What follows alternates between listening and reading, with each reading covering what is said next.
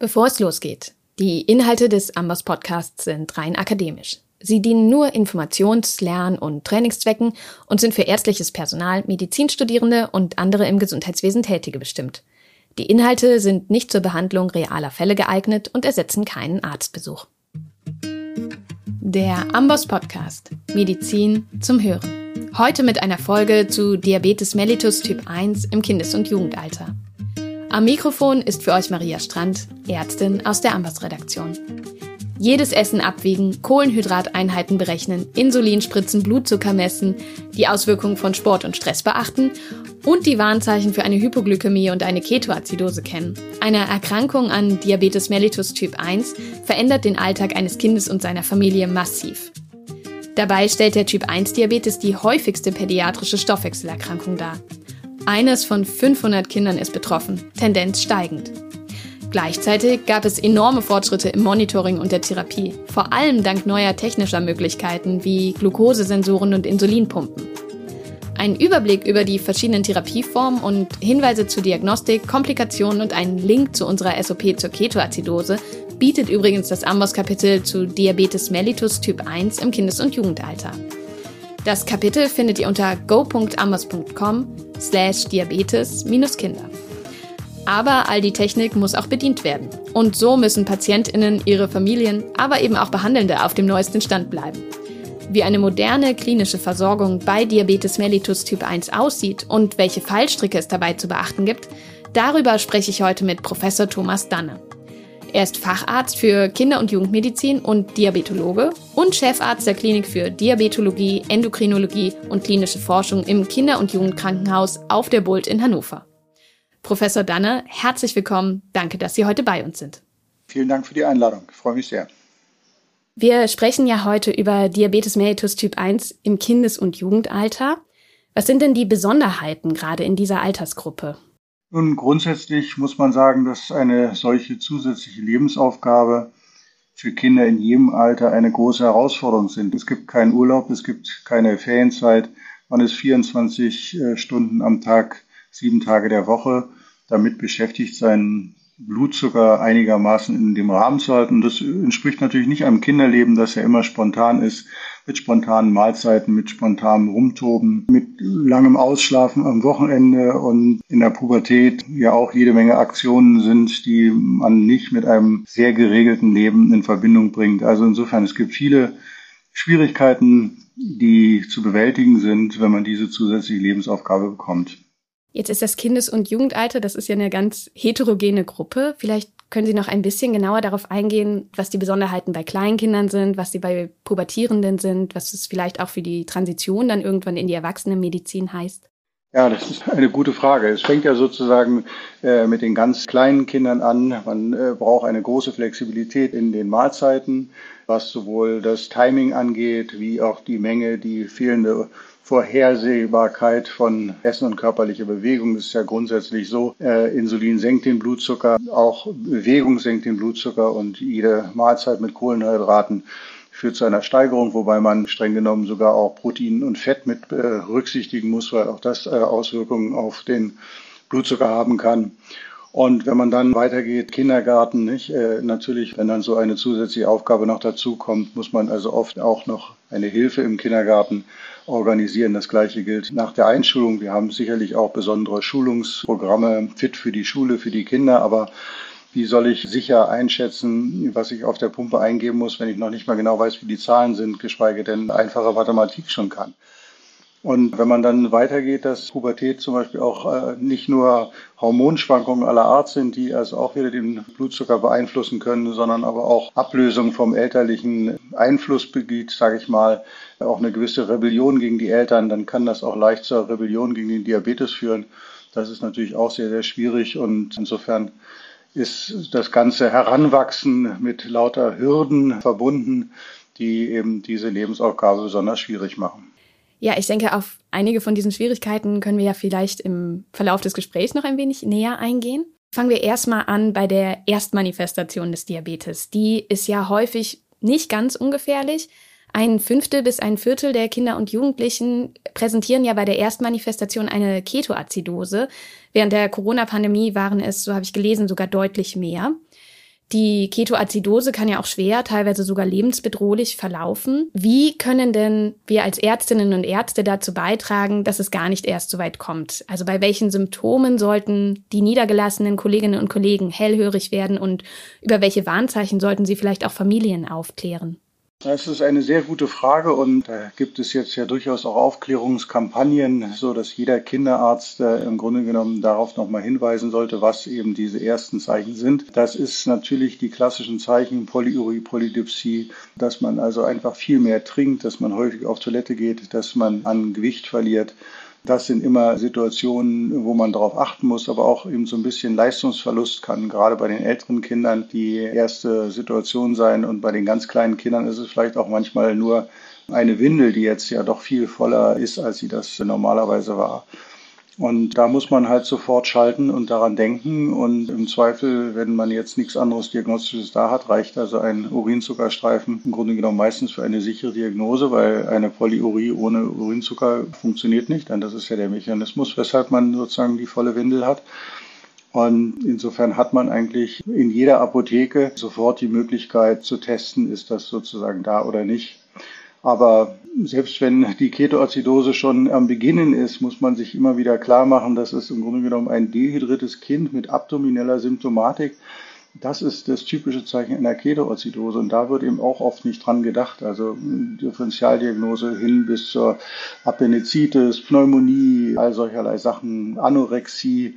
Das sind so die Fallstricke, wo man völlig auf dem falschen Dampfer ist und nicht daran denkt, dass das Kind eine Ketoazidose hat so dass man im Grunde genommen sagen sollte, damit eben nicht das Kind auf dem OP-Tisch mit dem Verdacht äh, Appendizitis landet, das eine Ketoazidose hat, sollte man äh, bei jeder Blutentnahme irgendwie einen Blutzucker mit dabei haben. Äh, dann ist man auf der sicheren Seite und äh, sieht, dass da ja doch was ganz anderes dahinter steckt. Ja, wenn ich das nochmal zusammenfassen darf, die Warnzeichen sind eben die Polyurie, die Polydipsie, die Gewichtsabnahme, eventuell der Leistungsabfall. Da sollte man auf jeden Fall an eine Glucose im Urin denken. Und wenn Kinder sich mit Bauchschmerzen und Dehydratation präsentieren, dann immer daran denken, auch den Blutzucker zu messen. Das sollte quasi standardmäßig zur Labordiagnostik dazugehören, bevor man irgendwelche weiteren Schritte einleitet. Genau. Es ist ja diese Kussmaulsche Atmung als Zeichen der Ketoazidose. Äh, man denkt da immer an das Kussmaul. Es war aber tatsächlich ein Mediziner, der das beschrieben hat, eben diese sehr vertiefte äh, Atmung, die eben auch an eine Pneumonie denken lässt, äh, als Spätzeichen einer Ketoazidose. Man möchte natürlich schon dran denken, wenn die Kinder viel trinken und viel auf Toilette gehen und nicht erst eine Ketoazidose entsteht. Okay, also auch ganz praktische Vorgehenstipps. Ja, jetzt haben wir über die Symptome einer Ketoazidose gesprochen, aber eben noch nicht über die Therapie. Wie schon gesagt, kann sie ja auch schwer verlaufen. Damit ihr im Notfall ohne langes Nachschlagen schnell eingreifen könnt, haben wir ganz klare Handlungsempfehlungen für die Notfalltherapie in unserer SOP zur pädiatrischen Ketoazidose zusammengefasst. Ihr findet das Kapitel unter go.ambos.com slash ketoazidose-kinder. Den Link habe ich euch auch in die Shownotes gesetzt. Ja, und selbst wenn es nicht zu einer Ketoazidose bei der Erstmanifestation kommt, stellt die Diagnose eines Diabetes mellitus Typ 1 für die Familien ein einschneidendes Erlebnis dar. Wir haben ja schon ein wenig darüber gesprochen, warum das so ist. Wie gehen Sie denn in Ihrem Zentrum bei der Diagnoseübermittlung vor? Naja, man muss ja ein relativ strukturiertes Vorgehen hat, äh, wo im, im Vordergrund steht, äh, die Familie auf diese verschiedenen Aufgaben vorzubereiten. Man muss äh, natürlich da auch eine, eine klare Diagnose stellen, die letztendlich auch deutlich macht, dass die Eltern nicht einen Fehler begangen haben, dass es eine Erkrankung ist, die nicht wieder weggeht, dass man eben nicht, äh, soweit man das heutzutage weiß, äh, es gibt natürlich jetzt Möglichkeiten, das auch schon früh durch Antikörperbestimmung festzustellen und wir setzen uns deshalb sehr dafür ein, dass man äh, durchaus ein Populationsscreening auf Diabetes durch solche Antikörperbestimmungen machen. Das wird als Pilotprojekt bereits in Bayern, Niedersachsen und Sachsen gemacht. Aber im Allgemeinen ist das eben eine Sache, die die Familie vollkommen unvorbereitet erwischt und deshalb müssen sie eben darüber aufgeklärt werden. In neun von zehn Familien gibt es niemand, der Diabetes hat. Sie haben es also nicht irgendwie schuldhaft durch irgendwelche viel zu, viel zu viel Süßigkeiten. Da gibt es ja jede Menge Mythen, die nicht stimmen und mit denen sie auch konfrontiert werden. Das muss man ihnen letztendlich gleich von Anfang an nehmen. Und man muss natürlich auch verstehen, dass es für die Eltern ein Schock ist, so dass man also nicht äh, gleich am Anfang äh, alles erzählen kann. Wir brauchen also erstmal einen kleinen Moment, das zu verstehen und dann kann eigentlich erst die Schulung und äh, Aufklärung beginnen. Und da gibt es eben äh, zertifizierte Schulungsprogramme, wo auf der einen Seite die Eltern eben informiert werden, aber natürlich auch die Kinder altersgerecht äh, über die Erkrankung aufgeklärt werden.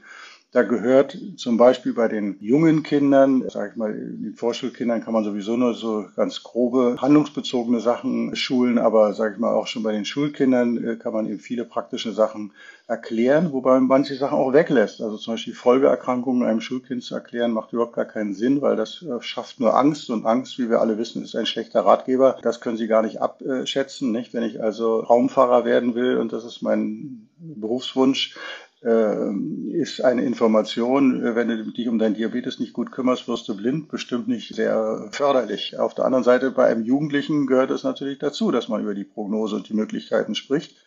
Also es ist sehr wichtig, eine altersbezogene Aufklärung auch der Kinder zu machen und natürlich entsprechend auch der Eltern. Ich vermute, dann muss man das ja auch wiederholen, denn das Alter des Kindes ändert sich ja im Laufe der Zeit. Ein sehr guter Punkt. Das ist sicherlich genauso wichtig und äh, ich glaube, auch da äh, kann man, wenn man am Anfang das häufig eben in Einzelschulungen mit der Familie, mit den Menschen mit Diabetes macht, weil man verhindern möchte, dass man also sozusagen das nicht, nicht auf den, das Individuum eingeht, ist es dann später oft eine Gruppenschulung, weil es dann ja auch wichtig ist, ich bin nicht der Einzige, der das Problem hat und es ist gerade eben auch die Selbsthilfegruppen eine außerordentlich wichtige Sache, weil das von einem Mediziner zu hören ist das eine, aber von einem Betroffenen sich austauschen zu können ist das andere. Das erscheint mir eben auch immer sehr, sehr wichtig dass den Kindern klar ist, also es gibt andere, die haben die gleichen Probleme, die ich habe und die haben folgende Lösungen gefunden. Also ich höre schon, es gibt zertifizierte Schulungen, es gibt Selbsthilfegruppen als Angebote sozusagen. Ich habe auch gesehen, es gibt teilweise dann auch Ferien, Freizeiten, die dann mit Schulungen verbunden sind. Also das sind mögliche Angebote, die man den Familien dann auch vermitteln kann und sollte vermutlich. Auf alle Fälle. Jetzt müssen ja nicht nur die Familien geschult werden, sondern wir haben ja am Anfang auch schon ein bisschen darüber gesprochen, die Kita, die Schule, alle fremdbetreuenden Personen sind da ja auch involviert. Wie gelingt es denn, diese Personen einzubeziehen und zu schulen?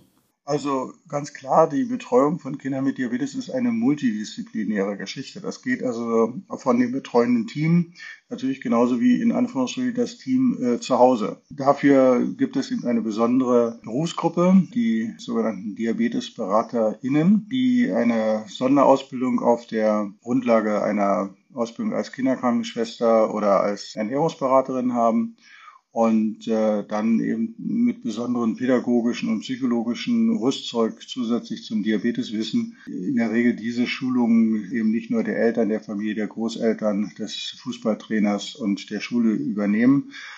Aber da natürlich die entsprechenden Ressourcen zur Verfügung zu stellen und auch die finanziellen äh, Möglichkeiten zu haben, ist natürlich immer eine große äh, Auseinandersetzung, wo ja, man sehr viel Unterstützung von dritter Seite braucht.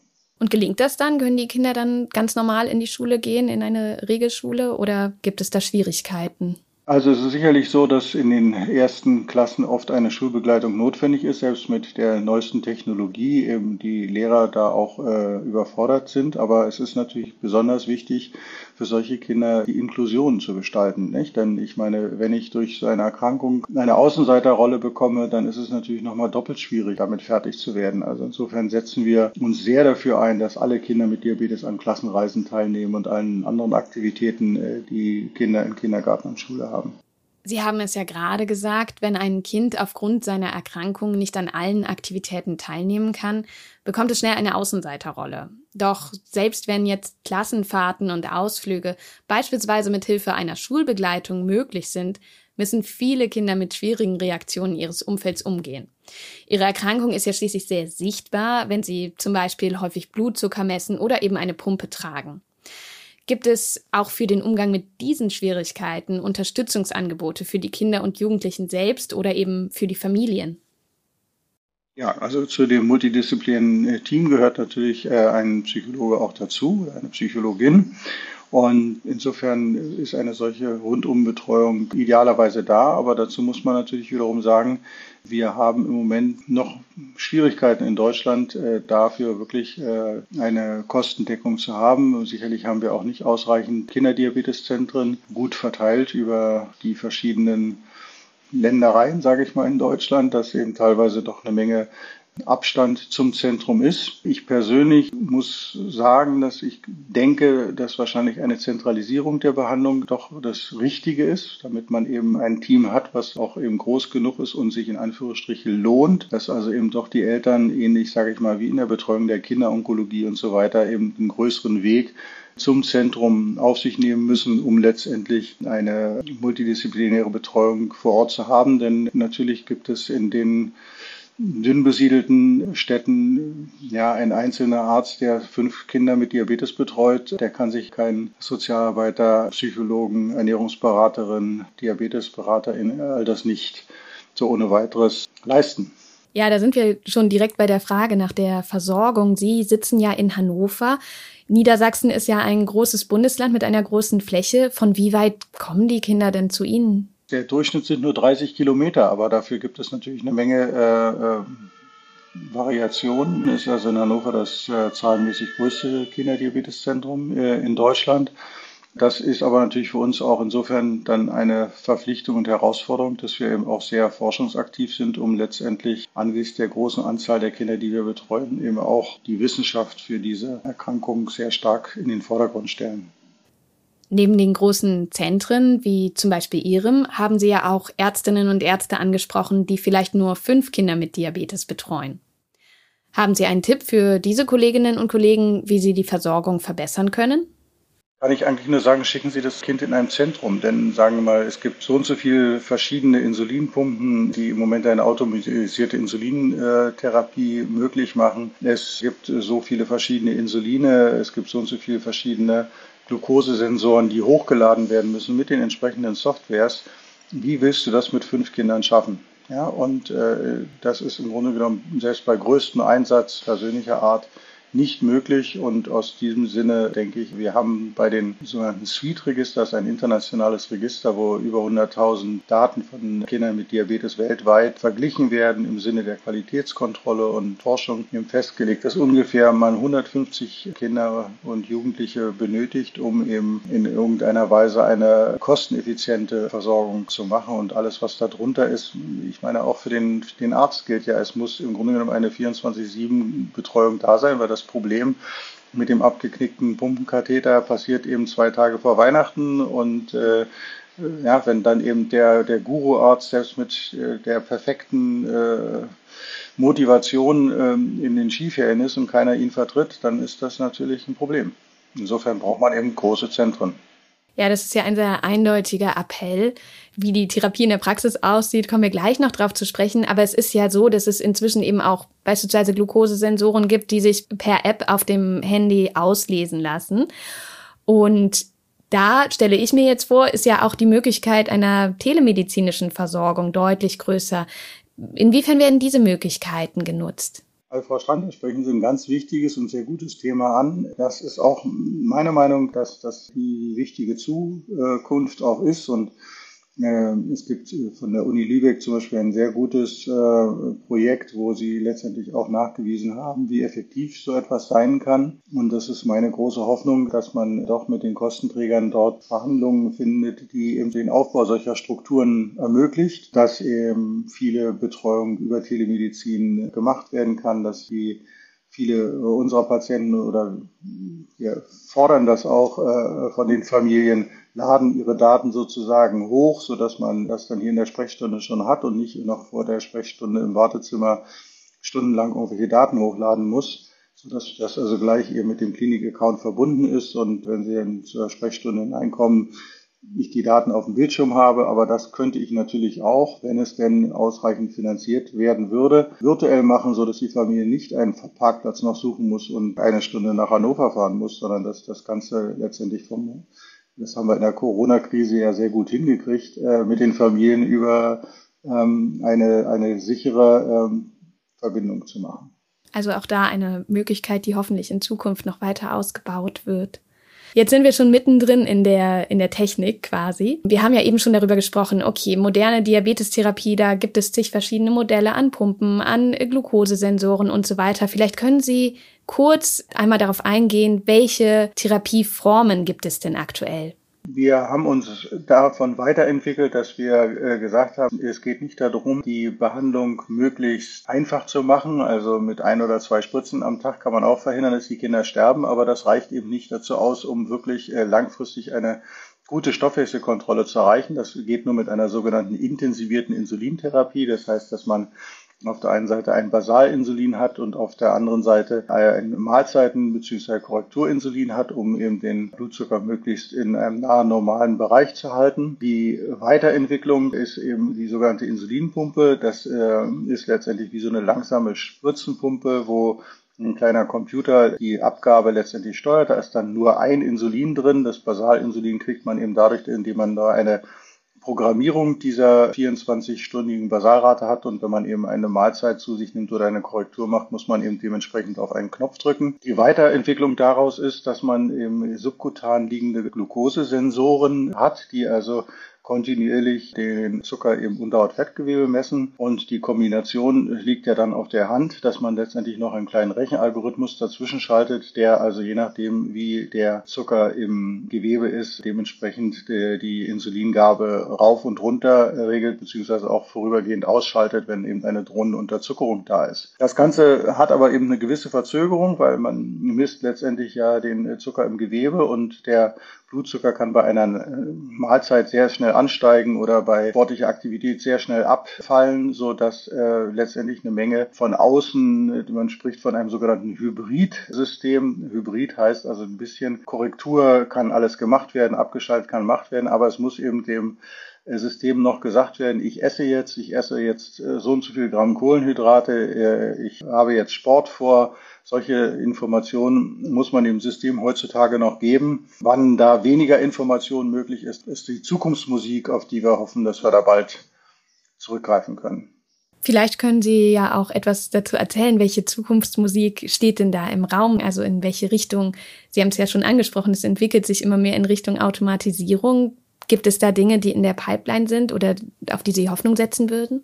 Auf alle Fälle. Als Kinderarzt, finde ich, muss man ja immer Optimist sein und bin ich absolut. Ich denke, die erste Studie, wo wir letztendlich die automatische Insulindosierung außerhalb des Krankenhauses gemacht haben, war im Jahr 2011, 12 und ist 2013 veröffentlicht worden. Jetzt sind solche Systeme praktisch seit ungefähr sechs Monaten für wirklich die breite Menge der Betroffenen da natürlich entscheidet sich nicht jeder für so eine Pumpe, die da am Körper ist. Es bleiben sicherlich noch einige Leute an der Spritzentherapie, aber wir haben jetzt über 60 Prozent in ganz Deutschland, die Pumpen haben. Natürlich noch nicht all diese Closed-Loop-Pumpen sozusagen, aber das nimmt eben sehr, sehr schnell zu. Auch wenn man jetzt hofft, dass es also immer weitere Automatisierung gibt, dass es wie gesagt so eine Art technische Lösung ist, dass ich immer weniger der Pumpe sagen muss, dass sie also immer mehr alleine macht und immer weniger von mir gefordert wird, ist das natürlich in Anführungsstrichen keine Heilung.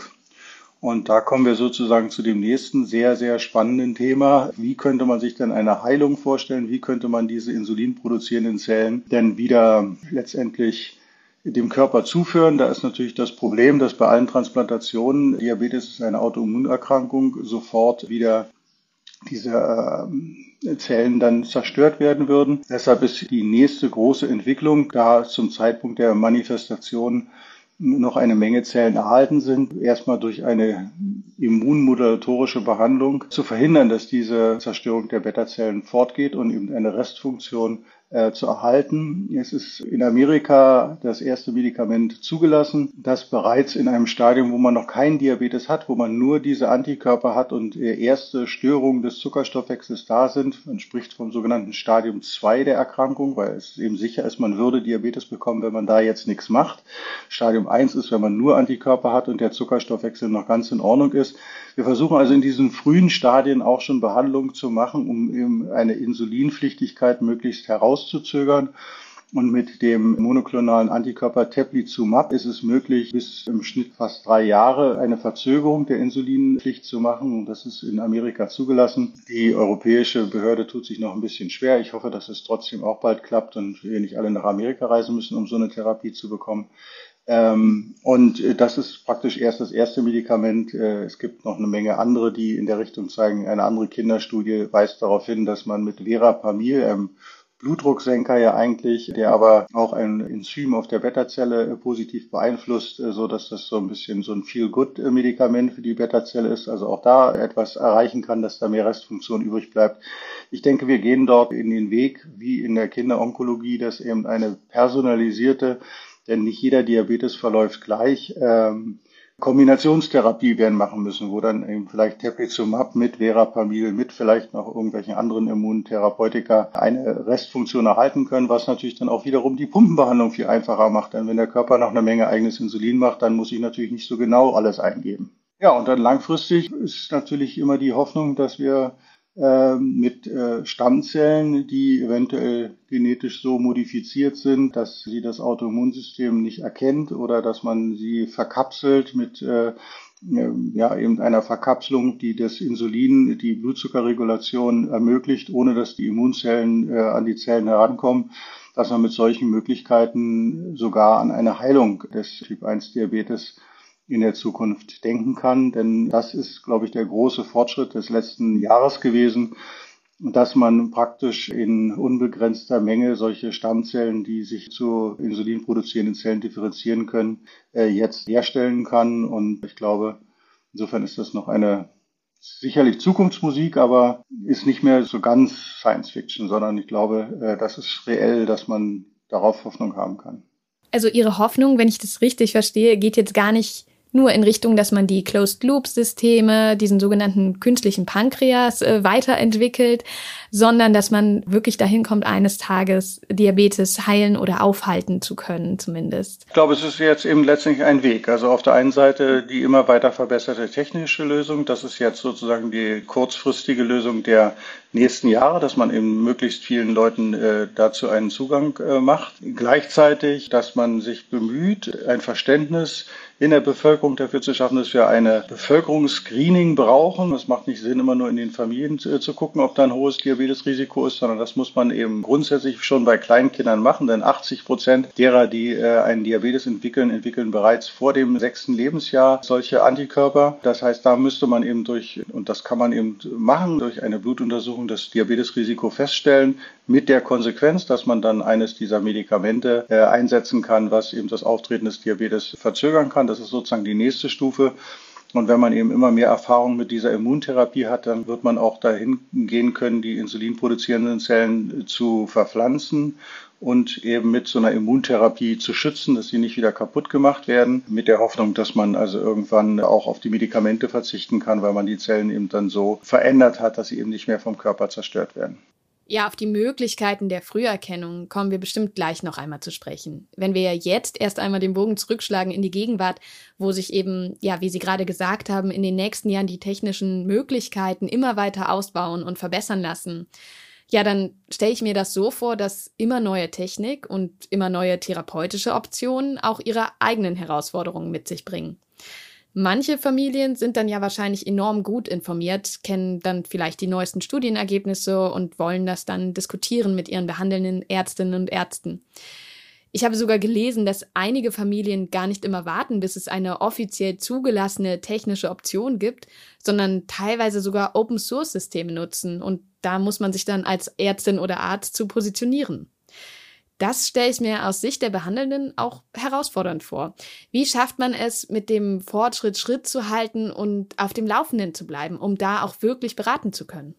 Hm, ja, das denke ich, das ist äh, das Schöne, dass es eben eine sehr herausfordernde Tätigkeit ist. Ich mache seit über 30 Jahren Kinderdiabetologie und kann nochmal wieder sagen, ich bin sehr froh, dass ich auf dieses Gebiet gekommen bin, weil man eben tatsächlich auch den Fortschritt sieht und weil es immer wieder eine neue Herausforderung ist. Und natürlich, wir haben in so einem großen Zentrum den Anspruch, dass wir alle verfügbaren Systeme kennen das heißt, man muss sich ununterbrochen weiter fortbilden und zum Glück haben wir ein Team, was groß ist und auch eben viele junge Kollegen haben, die sich natürlich mit Technologie wieder mal sehr viel einfacher äh, tun, dass ich also als älterer Kollege auch sagen kann, sag mal, wie ist denn das, wenn da das rote Lämpchen leuchtet und die dann sagen, ja, pass auf, es geht so und so. Also es ist letztendlich immer eine Teamarbeit und ich glaube, das macht aber eben auch sehr viel Spaß, an so einer Entwicklung auch von medizinischer Seite im Team dabei zu sein. Wir haben jeden Mittwoch unsere Teamsitzung und da werden dann solche Sachen besprochen und natürlich auch immer wieder unsere Strategie angepasst, denn ich glaube, das ist das, das Wichtigste, klarzumachen, dass man eine zielorientierte Behandlung macht. Das heißt, das Wichtigste ist eigentlich, dass wir im Team sagen, das ist uns wichtig, das wollen wir erreichen an den Stoffwechselzielen, das wollen wir erreichen an der Betreuung und da muss jedes Teammitglied von der MFA, also der medizinischen Fachangestellte, die in der Ambulanz sozusagen für die Rezepte zuständig ist und die Termine und das alles koordiniert bis hin zur Psychologin, wissen, worum geht es jetzt, was sagen wir den Eltern, damit wir mit einer Stimme sprechen und nicht die Eltern dadurch verwirren, indem der eine sagt, ist doch nicht so schlimm und der andere sagt, oh, ist aber ganz wichtig. Ja. Ja, da wird klar, wie wichtig das Arbeiten im Team ist, aber auch, dass man nicht immer alles wissen kann. Das wissen wir bei Amboss natürlich auch. Und deswegen hier nochmal der Hinweis, wer sich informieren möchte und aktuelle Informationen zu Diabetes mellitus Typ 1 im Kindes- und Jugendalter haben möchte, aber vielleicht auch zu Sonderformen, der wird in unserem Kapitel fündig. Ihr findet das Kapitel unter go.ambos.com slash diabetes-kinder und natürlich auch in den Link in den Show Notes. Wo Sie die Ziele ansprechen, da hat sich auch einiges geändert bei den Stoffwechselzielen oder auch den Zielparametern durch eben die Pumpen, die Sensoren und die Hybridsysteme, oder? Auf alle Fälle. Wir haben im Frühjahr sehr große Angst vor Unterzuckerungen gehabt und Vermeidung von Unterzuckerung war ein wesentliches Ziel. Inzwischen wissen wir, dass der hohe Blutzucker eben viel gefährlicher ist, dass er durchaus auch, was zum Beispiel kognitive Leistung angeht, viel gefährlicher ist als die Unterzuckerung, obwohl man sich in der Unterzuckerung blöd fühlt und bei einem hohen Zucker im Grunde genommen gar nichts merkt, ist er dann dennoch viel gefährlicher und das zu vermitteln ist nicht einfach und das sind eben so Sachen, die man immer wieder dann Team besprechen muss, also auch das Stoffwechselziel des sogenannten HbA1cs, des Langzeitblutzuckers. Da waren wir früher, haben gesagt, na ja, also wenn es unter 7,5 ist, dann ist das okay. Inzwischen wird eben diskutiert, dass unter 7 oder sogar unter der 6,5 sein muss, um wirklich eben sagen zu können, das ist ein Zielwert, den es anzustreben gibt. Und da hilft uns auch sehr diese kontinuierliche Glukosemessung, weil sie eben viel kurzfristiger sagt, was tatsächlich ein Ziel ist. Wir sprechen da von der sogenannten Zeit im Zielbereich. Der HbA1c-Wert ist ja sozusagen ein Mittel während der Laufzeit oder Lebenszeit des roten Blutkörperchens, was ungefähr 120 Tage ist. Das heißt, ich kann also eine kurzfristige Änderung meiner Therapie mit einem solchen HbA1c-Wert, da brauche ich mindestens sechs Wochen, bis ich da letztendlich etwas Verlässliches sehe. Bei der kontinuierlichen Glukosemessung, wo ich dann sage, gut, hat sich die Zeit im Zielbereich, man spricht da von dem Bereich zwischen 70 bis 180, 3,9 bis 10 Millimol. Da will man 70 Prozent in diesem Bereich haben. Und das kann man dann auch farblich darstellen. Das ist dann wie so eine grüne Säule. Der Bereich zwischen 70 und 54 ist so eine Art Warnung. Jetzt wird es aber langsam niedrig, du musst was tun. Das können wir also auch anschauen. Sagen wir, bis 4 Prozent unter 70 ist noch okay. Also man hat insofern Möglichkeiten, das zu Hause auszulesen, virtuell auszulesen, darüber haben wir ja schon gesprochen, um zu gucken, bin ich im Zielbereich oder nicht. Dass jetzt die Zielparameter eben enger gefasst werden, ne? beispielsweise der HB1C dass das Ziel ist, dass der niedriger ist, als es noch vor einigen Jahren der Fall war, kann man schon abschätzen, ob das auch die Folgeerkrankungen beeinflusst, ob die dadurch weniger werden? Ja, ich glaube, das war der große Durchbruch 1993 mit der Veröffentlichung der sogenannten DCCT-Studie in Amerika. Äh, es hat vorher auch schon europäische Studien gegeben, die das gezeigt haben, aber da waren die Leute immer noch nicht so ganz äh, davon überzeugt, ob das nicht sozusagen ein Schicksal ist, das man nicht hat beeinflussen können, äh, dass da Folgeerkrankungen auftreten, dass eben ein ganz klarer Zusammenhang ist zwischen der Güte der Stoffwechselerkrankung und der Häufigkeit dieser Folgeerkrankungen. Und ähm, man muss andererseits sagen, dass gerade das sogenannte kardiovaskuläre kardiovaskuläre Risiko eben langfristig durch Typ 1 Diabetes auch eben deutlich erhöht ist. Es ist also nicht nur Augen, Nerven, was, Niere, was man sonst sozusagen hört. Und dass man dort eben durchaus Werte sogar von unter 7 im HbA1c erreichen muss, um letztendlich da nicht ein erhöhtes Risiko zu haben. Dazu gehört natürlich nicht nur der Zucker, sondern wir müssen eben auch frühzeitig Fettstoffwechselstörungen, also alle anderen kardiovaskulären Risikofaktoren besonders äh, behandeln, um letztendlich den Menschen eine gute Prognose zu ermöglichen durch gute Behandlung. Handlung. Ja, da zeigt sich, wie bedeutsam eben diese enge Stoffwechseleinstellung ist beim Diabetes. Jetzt haben wir eben über die Familien gesprochen, die sich ganz viel auskennen, sich ganz viel belesen. Es gibt ja auf der anderen Seite eben auch Familien, die aus den unterschiedlichsten Gründen weniger Ressourcen haben, die das gar nicht schaffen, sich so intensiv mit Diabetes mellitus auseinanderzusetzen oder mit der Therapie ihres Kindes. Wenn jetzt die Therapie immer komplexer wird, immer feiner abgestimmt wird, können denn auch ja, Kinder aus diesen Familien von den modernen Therapieoptionen profitieren oder ja, wie macht man das im Alltag? Ja, das ist wirklich eine ganz faszinierende äh, Geschichte der letzten Monate, dass wir sehen, dass mit dieser automatischen Insulindosierung eben tatsächlich eine Menge Arbeit von den Menschen weggenommen wird. Und als erstes Zeichen, dass man damit auch soziale Unterschiede verkleinert, kann man äh, an den internationalen Vergleichen sehen. Denn es war bis jetzt immer so, dass doch große Unterschiede im Durchschnitt zwischen den Ländern sind. Also England war immer nicht so richtig gut mit ihren durchschnittlichen Ergebnissen. Die Schweden waren immer herausragend äh, und Deutschland auch nicht so ganz schlecht. Plötzlich, wenn man die Ergebnisse mit der automatischen Insulindosierung anguckt, ist es egal, ob man in Südafrika ist oder in England oder sonst wo. Die Ergebnisse sind sehr, sehr ähnlich. Und es gibt erste Ergebnisse, die eben auch zeigen, dass man, wenn man es eben schafft, solche automatischen Insulindosierungssysteme auch in den Familien, die eben größere Herausforderungen haben, was sozusagen die Bewältigung der Erkrankung angeht, dass man dort also auch bessere Ergebnisse erzielen kann. Das heißt aber nicht, dass das von jedem automatisch möglich ist. Äh, aber es ist, führt zu einer klaren Verbesserung, äh, dass solche technischen Möglichkeiten auch soziale Unterschiede kleiner machen, will ich es mal sagen. Ja, spannend. Also nicht nur eine rein medizinische Errungenschaft, sondern tatsächlich ja auch sozialmedizinisch wiederum relevant und da einen Ausgleich zu schaffen durch die Technik. Ja, das ist ja eine total spannende Entwicklung.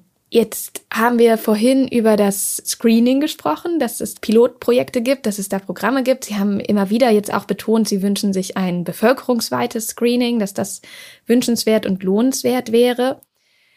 Es gibt ja auch Forschungsansätze, wo es darum geht, nicht nur die Krankheit zu modifizieren, wenn es eben schon Autoantikörper gibt oder wenn der Diabetesausbruch unmittelbar bevorsteht, sondern es wird ja auch zu Primärprävention geforscht. Wir hatten das auch einmal auf dem Ambers Blog einen Artikel zu, den verlinke ich gerne in den Show Notes.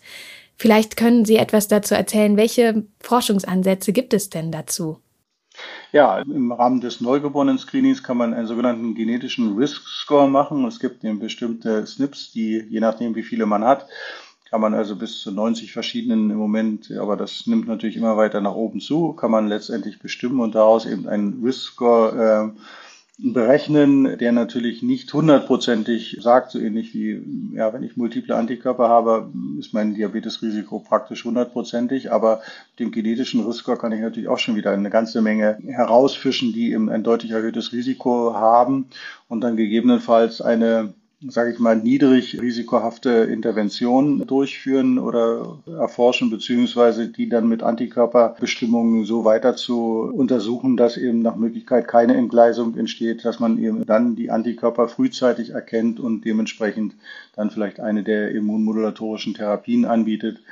Also das wünsche ich mir und stelle ich mir in Zukunft vor, dass man also im Grunde genommen schon das genetische Diabetesrisiko über das Neugeborenen-Screening erreichen kann und dann letztendlich die Antikörperbestimmung zur weiteren Verlaufskontrolle machen kann, äh, um dann rechtzeitig eine Intervention machen zu können. Aber das ist noch Zukunftsmusik und da ist noch viel Umdenken notwendig, auch gerade bei meinen kinderärztlichen Kollegen die immer noch denken, wir bringen da die Familien in psychologische äh, Schwierigkeiten. Dabei zeigt die Studienlage eigentlich, dass die Eltern gerne wissen wollen, was mit ihren Kindern los ist, wenn sie eben entsprechend auch eingebettet ist in eine Betreuung, dass man natürlich solche Eltern mit einem solchen Wissen, mein Kind hat ein Diabetesrisiko nicht alleine lässt, sondern dass das sozusagen der Beginn einer Diabetes-Schulung und Betreuung ist und man ihnen genau in jedem Stadium sagt, was sind die Möglichkeiten, was kann ich jetzt für mein Kind tun und dann ist immer noch die Entscheidung der Eltern, ja, mache ich jetzt eine immunmodulatorische Therapie oder mache ich es nicht, nicht? Aber das Wissen ist zumindest da und ich finde, den Eltern sollte man eben dieses Angebot machen. Die können dann immer noch entscheiden, sagen, nee, ich will kein Diabetes-Screening machen, ich will keinen Risk-Score haben. Das ist dann die freie Entscheidung, aber den Eltern so etwas vorzuhalten, dass diese Möglichkeiten da sind, das finde ich eben schwierig und würde da gerne noch mehr meiner kinderärztlichen Kollegen davon überzeugen, dass es eine gute Idee ist. Ja, vielleicht hören ja auch einige zu und lassen sich durch den Appell mit überzeugen. Im Ambers Blog, als wir über die Primärprävention gesprochen hatten, da ging es auch um Studien, wo beispielsweise orales Insulin gegeben wird. Ich glaube, orientiert hatte man sich dabei an Studien zu Erdnussallergien, wo man dann gefährdeten Kindern Erdnüsse gibt. Oder auch, wo man versucht, das Darmmikrobiom zu modulieren. Gibt es dazu schon erste Ergebnisse oder wie sehen Sie diese Studien? Die Studien laufen noch. Ich bin sehr gespannt, wenn die Ergebnisse letztendlich da sind, um das zu untersuchen. Und natürlich gibt es äh, eine ganze Menge äh, andere Ansätze auch, äh, die man jetzt weiter gucken muss. Nicht, wenn man zum Beispiel sieht, dass es sich doch so ein bisschen abzeichnet, dass eventuell die Corona-Erkrankung durchaus auch das Auftreten von Diabetes etwas erhöht ist. Das ist im Moment ein sehr aktuelles Thema, was noch kontrovers diskutiert wird, aber dann kann man natürlich da auch eventuell etwas äh, erreichen. Also insofern, es geht weiter, es bleibt sehr spannend. Man weiß, dass es eben die Erkrankung Typ 1 Diabetes wie so eine Art Puzzle ist. Die genetischen Faktoren ist nur einer von, von vielen Faktoren. Es spielt eben auch eine Rolle, dass sicherlich etwas in der Ernährung eine Rolle spielt. Nicht? Stichwort deshalb gucken wir auch in Richtung Probiotika. Man weiß, dass eben bestimmte Viruserkrankungen eine Rolle spielen und es spielen Umweltfaktoren eine Rolle, denn nur so lässt sich ja erklären, dass, sag ich mal, in Finnland es am meisten Typ 1 Diabetes gibt auf der Welt. Der nächste Hotspot ist in Sardinien. Warum ausgerechnet da? Warum ist in Japan die Häufigkeit von Typ 1 Diabetes so niedrig? Nicht? Also es gibt viele Sachen, mit denen man noch einen Nobelpreis gewinnen kann, um das weiter aufzuklären. Und dementsprechend wird sicherlich auch nicht eine Strategie diejenige sein, die für alle Kinder das Richtige ist. Da sind wir vielleicht auch schon beim Thema. Ich habe ja am Anfang schon erwähnt, dass die Inzidenzen des Typ 1 Diabetes bei Kindern und Jugendlichen zunimmt. Es gibt jedes Jahr eine Zunahme um ungefähr drei bis vier Prozent. Meines Wissens nach sind die Ursachen noch nicht ganz geklärt. Gibt es denn Hypothesen dazu? Hypothesen gibt es viele, aber letztendlich eine wirklich griffige Erklärung gibt es nicht. Grundsätzlich muss man sagen, haben wir ja eine Häufung von Autoimmunkrankheiten, also eine Zunahme insgesamt von Autoimmunkrankheiten. Da spricht natürlich vieles dafür, dass die größere Hygiene eine Rolle spielt, dass sozusagen das Immunsystem, weil es nicht mehr so viel mit Schmutz und Dreck zu tun hat, sich dann plötzlich gegen den eigenen Körper richtet. Aber ob das jetzt wirklich alles erklärt, finde ich, ist immer noch nicht so ganz klar. Also ich kann eigentlich nur allen jungen Kollegen sagen, kommen Sie in die Diabetesforschung, da passiert sehr, sehr viel, da können Sie wirklich noch einen großen Unterschied machen und wir sind da auf einem sehr guten Weg, viele neue Entdeckungen zu machen. Ja, ein schöner Aufruf. Bevor wir zum Ende kommen, würde ich gern noch einmal die wichtigsten Erkenntnisse aus unserem Gespräch zusammenfassen. Erstens, ein Diabetes mellitus Typ 1 bringt je nach Altersgruppe der Betroffenen besondere Herausforderungen mit sich. Beispielsweise bei den Kleinkindern die fehlende Planbarkeit von Mahlzeiten und Bewegung oder auch die Ablösung von den Eltern in der Pubertät. Zweitens, die Betreuung von Kindern mit Diabetes mellitus Typ 1 und die Schulung von Familien, Erziehenden und Lehrkräften erfordert ein multidisziplinäres Team. Und das gibt es so nur in entsprechenden Zentren. Daher sollten alle betroffenen Kinder an ein Diabeteszentrum überwiesen werden. Drittens, Symptome eines Diabetes mellitus Typ 1, die alle Ärztinnen und Ärzte kennen sollten, sind Polyurie, Polydipsie, Gewichtsabnahme und Leistungsabfall. Diagnostisch ist in einem solchen Fall ein Test auf Glucose im Urin indiziert. Viertens, ein Kind mit einer beginnenden Ketoazidose stellt sich dehydriert und mit abdomineller Symptomatik vor. Daher sollte man bei jeder Blutentnahme auch den Blutzucker messen. Und fünftens, ein bevölkerungsweites Screening auf Diabetes mellitus Typ 1 wäre theoretisch möglich und könnte, wenn es eben umgesetzt würde, in Zukunft womöglich auch als Basis für frühe Interventionen genutzt werden. Professor Danne, gibt es denn noch etwas, das Sie den Kolleginnen und Kollegen, die uns zuhören, mitgeben wollen? Ja, ich glaube, dass das Wichtigste ist, dass man äh, eine optimistische Haltung in der Betreuung von Kindern und Jugendlichen mit Diabetes vermittelt, auch wenn man kein Experte ist und den Familien eben ermöglicht, in einem kompetenten Zentrum betreut zu werden, weil letztendlich die Fortschritte so schnell sind, dass man ihnen die Chance geben soll, eine bestmögliche Diabetesbehandlung zu machen, weil es durchaus sein kann, dass wir eben wirklich große Fortschritte auch was mittelfristig mal die Heilung angehen könnte. Und je mehr Menschen dann keine Folgeerkrankungen haben, umso besser. Ja, ich denke, es ist den Zuhörerinnen und Zuhörern und mir auf jeden Fall klar geworden, wie komplex dieses Feld ist, wie viel sich da entwickelt, wie viel da in Bewegung ist. Und danke Ihnen auch dafür, dass Sie uns einen kleinen Einblick gegeben haben, was Sie in Ihrem Zentrum auch leisten für die Betreuung von Kindern und Jugendlichen mit Typ 1 Diabetes. Vielen Dank. Ja, und bei euch zu Hause bedanke ich mich ganz herzlich fürs Zuhören und sage Tschüss, bis zum nächsten Mal. Die Links zu den Kapiteln zu Diabetes mellitus im Kindes- und Jugendalter und zur SOP zur Ketoazidose habe ich euch in die Show Notes gepackt. Alle Infos zur Amboss Wissensplattform und zum Amboss Podcast findet ihr außerdem unter go.amboss.com slash podcast.